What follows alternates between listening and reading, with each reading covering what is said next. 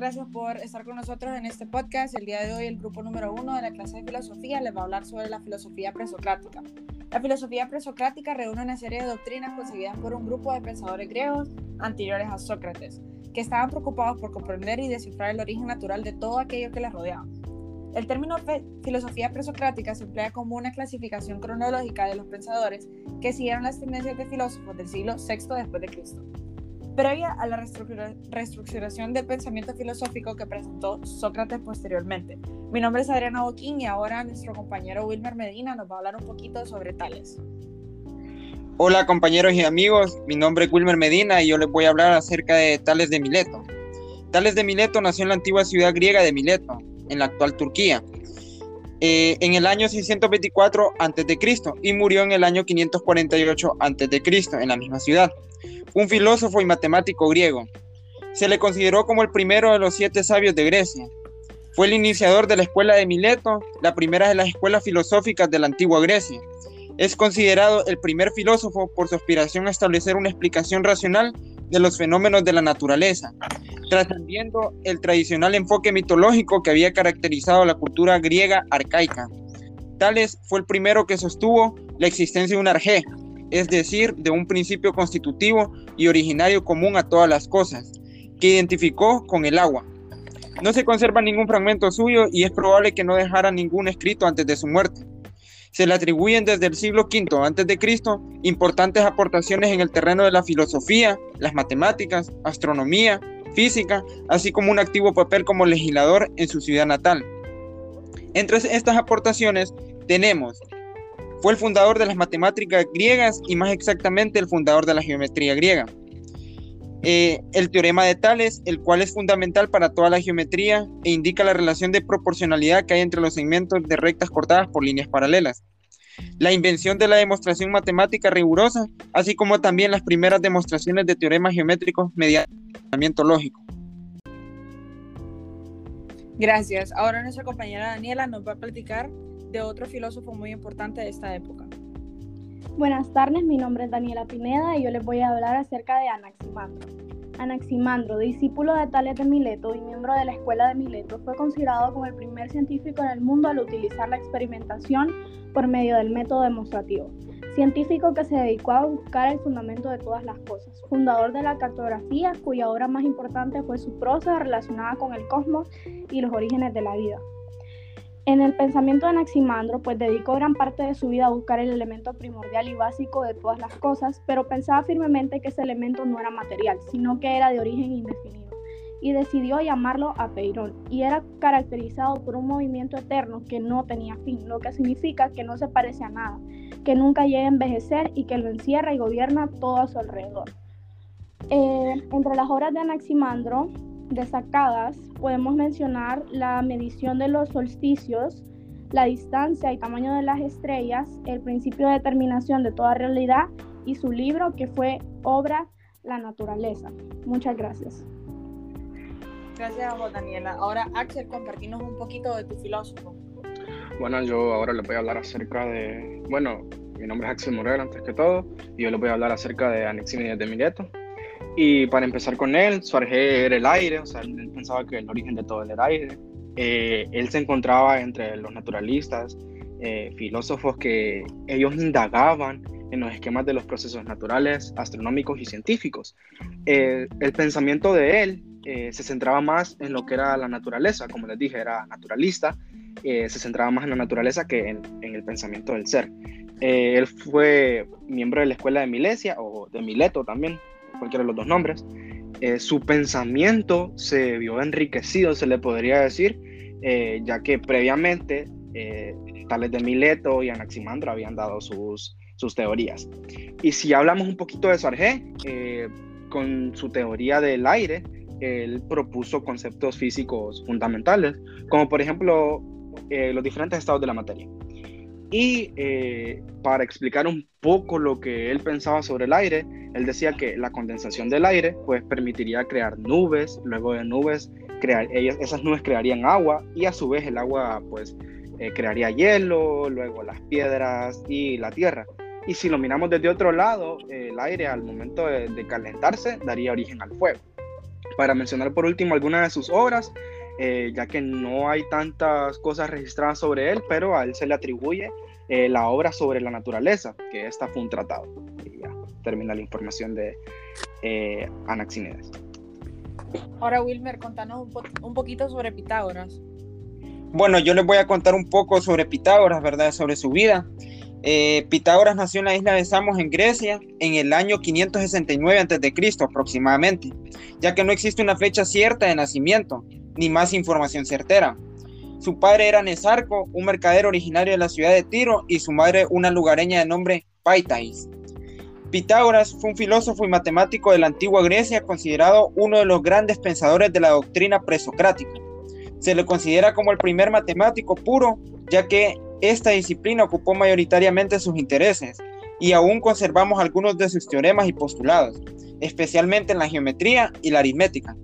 Sus aportes al pensamiento occidental fueron claves y centrales a pesar de que no se conservó ningún texto de su autoría. Los principales aportes de Pitágoras fueron, en la matemática, Pitágoras formuló el conocidísimo teorema que lleva su nombre, el teorema de Pitágoras, según el cual la suma del cuadrado de los catetos es igual al cuadrado de la hipotenusa. Se le atribuye también la construcción geométrica de los primeros sólidos perfectos y el descubrimiento de los números perfectos. Su trabajo con triángulos y con la raíz cuadrada fue fundacional. En astronomía fue de los primeros en señalar que el lucero del alba y el lucero vespertino son el mismo planeta, el cual era Venus, también enseñaba que la Tierra era el centro del universo, es decir, un modelo geocéntrico, y que la Luna orbitaba alrededor del Ecuador. En el área de la música se le atribuye el descubrimiento de las leyes de intervalos musicales regulares, así como la invención del monocordio, además de la enseñanza de un uso ético y medicinal de la, música. De ahí se implementó además la noción de que existe una armonía recíproca entre los distintos sistemas del universo y que en ese sentido la astronomía, música, salud y otras áreas se emparentaban. Se desconoce mucho respecto a su muerte, aunque se asume que ocurrió en el año 475 a.C., según algunas fuentes, o en años posteriores según otros, luego de que la hermandad pitagórica fuera desmembrada por sus rivales políticos. Según la primera versión, habría muerto en la ciudad italiana de Metaponto, donde se exhibía su tumba en tiempos del Imperio Romano. Gracias, Wilmer. Ahora, Axel, háblanos un poquito de otro filósofo. Ah, bueno, ahora yo les voy a hablar acerca de Heráclito. Él fue un filósofo materialista y dialéctico griego. Eh, fue antecesor del periodo presocrático, como ya lo sabemos. Eh, para hablar un poquito de su arjé, eran los logos. Y se van a preguntar qué son los logos. Pues los logos él los designó como es universales del mundo, como por ejemplo la ley del ser, etcétera, ¿verdad? Él decía que la realidad es puro cambio e incesante devenir. Esto quiere decir que eh, todo fluye y nada permanece. Eh, el desprecio de Heráclito por el pensamiento común o lo común de los mortales, eh, ya que él venía de una familia aristocrática, sentía como desprecio hacia esas personas. Y también él simpatizaba con un rey persa, eh, Darío I, que se le llamaba el Grande, eh, cuando toda la sociedad pensaba distinto, o sea, ellos no lo apoyaban a él. Por lo tanto, todo este pensamiento que él se vio envuelto, a él lo apodaron el oscuro, por todo ese carácter enigmático de cual él poseía. Eh, las enseñanzas de Heráclito, pues, así como la de Anaxímedes, entre otros, no quedaron como que tanto escritas, pero hay una que quedó como recogida, se le podría decir, y es una obra titulada La naturaleza, que trataba sobre el universo y la política y la teología. Y ya por último, eh, para terminar con él, decía que las cosas nacen del fuego por vía descendente. Esto quiere decir que va primero el fuego, después el aire, el agua y la tierra. Y vuelven a él por la ascendente. Esto quiere decir que el al revés del anterior, por tierra, agua, aire y por último el fuego. Gracias. Gracias a vos. Ahora, aquí nos puedes platicar un poco de, Parmínides. Saludos, soy Jonathan Ramírez y hablaré sobre Parménides de Elea. Fue un filósofo griego nacido entre el 530 y el 515 a.C.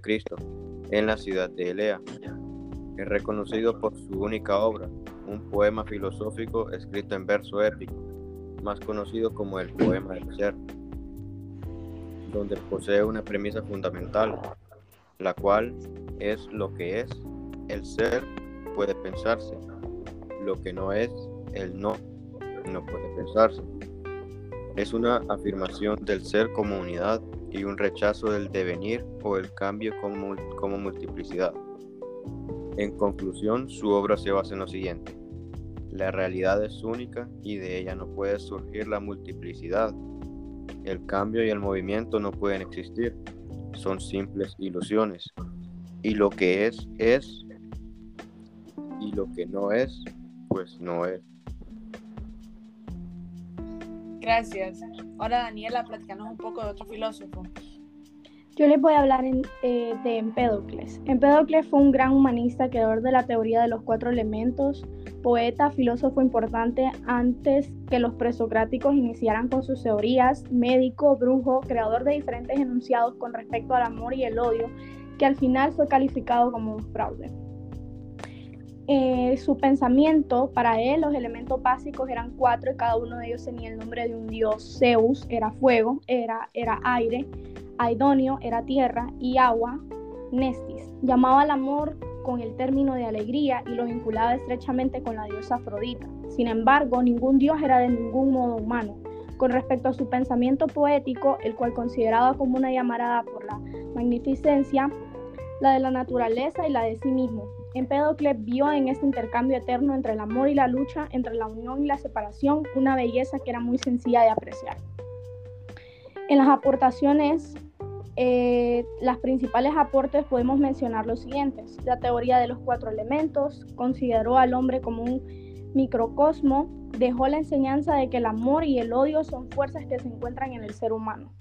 Y entre sus obras únicamente hay dos escritos de los que se tiene certeza fueron escritos por él, que es sobre la naturaleza de los seres, que buscaba la manera de explicar, basándose en la ciencia y racionalidad, el mundo natural desde la fisiología, del mismo hasta su movimiento y las purificaciones, que era un poema de un escrito religioso en el cual se narra y se revela el camino de un alma que después de haber sido desterrada por su culpa obtuvo purificación cuando volvió al lugar al cual pertenecía. Gracias. Gracias a vos. Ahora, Jonathan, platicando de otro de estos filósofos tan famosos. Bueno, ahora les hablaré sobre Anaxágoras. Este fue un filósofo presocrático que introdujo la noción de nous como elemento fundamental de su concepción filosófica. Nació en Clasómenas y se trasladó a Atenas debido a la destrucción y reubicación de Clasómenas, tras el fracaso de la revuelta jónica contra el dominio de Persia. Entre sus obras más importantes están el Anaxágoras of Clasómenes y los fragmentos de Anaxágoras. Según él, el número de los principios es infinito. Casi todas las cosas están sujetas, como se ve en el agua y el fuego, ni a una producción ni a otra destrucción, que la agregación o separación. En otros términos, no nacen ni perecen, sino que subsisten eternamente. También menciona que todo está mezclado, excepto la inteligencia, pues ésta existe pura y sin mezcla. Gracias. Ahora ya para terminar, yo les voy a hablar un poquito de Demócrito. Demócrito era un filósofo griego, griego discípulo de Leucipo y principal representante del atomismo, ya que al final del llamado periodo cosmológico de la filosofía griega, postuló los átomos como un principio constitutivo y originario de la multiplicidad del ser de la naturaleza. Según su doctrina atomista, el universo está constituido por innumerables átomos de magnitud imperceptible y sustancialmente idénticos, indefinibles, ingenerados, eternos e indestructibles, que se encuentran en un movimiento vacío infinito entre ellos. Únicamente se juntan cuando en sus dimensiones, su forma y su posición. A diferencia de la teoría de Anágoras, todos los átomos son cualitativamente idénticos. Demócrito fue tan famoso en su época como lo serían otros filósofos de la importancia de Platón o Aristóteles. Desgraciadamente todas sus obras se han perdido y solamente han llegado fragmentos de, algunas de ellas. En su mayoría están dedicadas a la ética, pase que hizo muchas atribuciones a la física, matemática, música y cuestiones técnicas. Muchísimas gracias por acompañarnos. Ha sido informativo para ustedes y espero escucharlo pronto. Muchas gracias.